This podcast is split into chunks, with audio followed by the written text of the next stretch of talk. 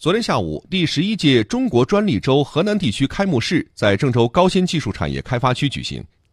近年来，河南知识产权激励创造凸显成效。在刚刚评选的第十九届中国专利奖中，我省获得两项金奖，占全国金奖总数的十分之一，创历史新高。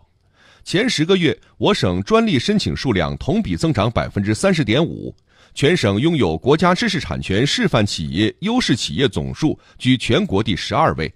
年度自主知识产权产品产值超两千五百亿元，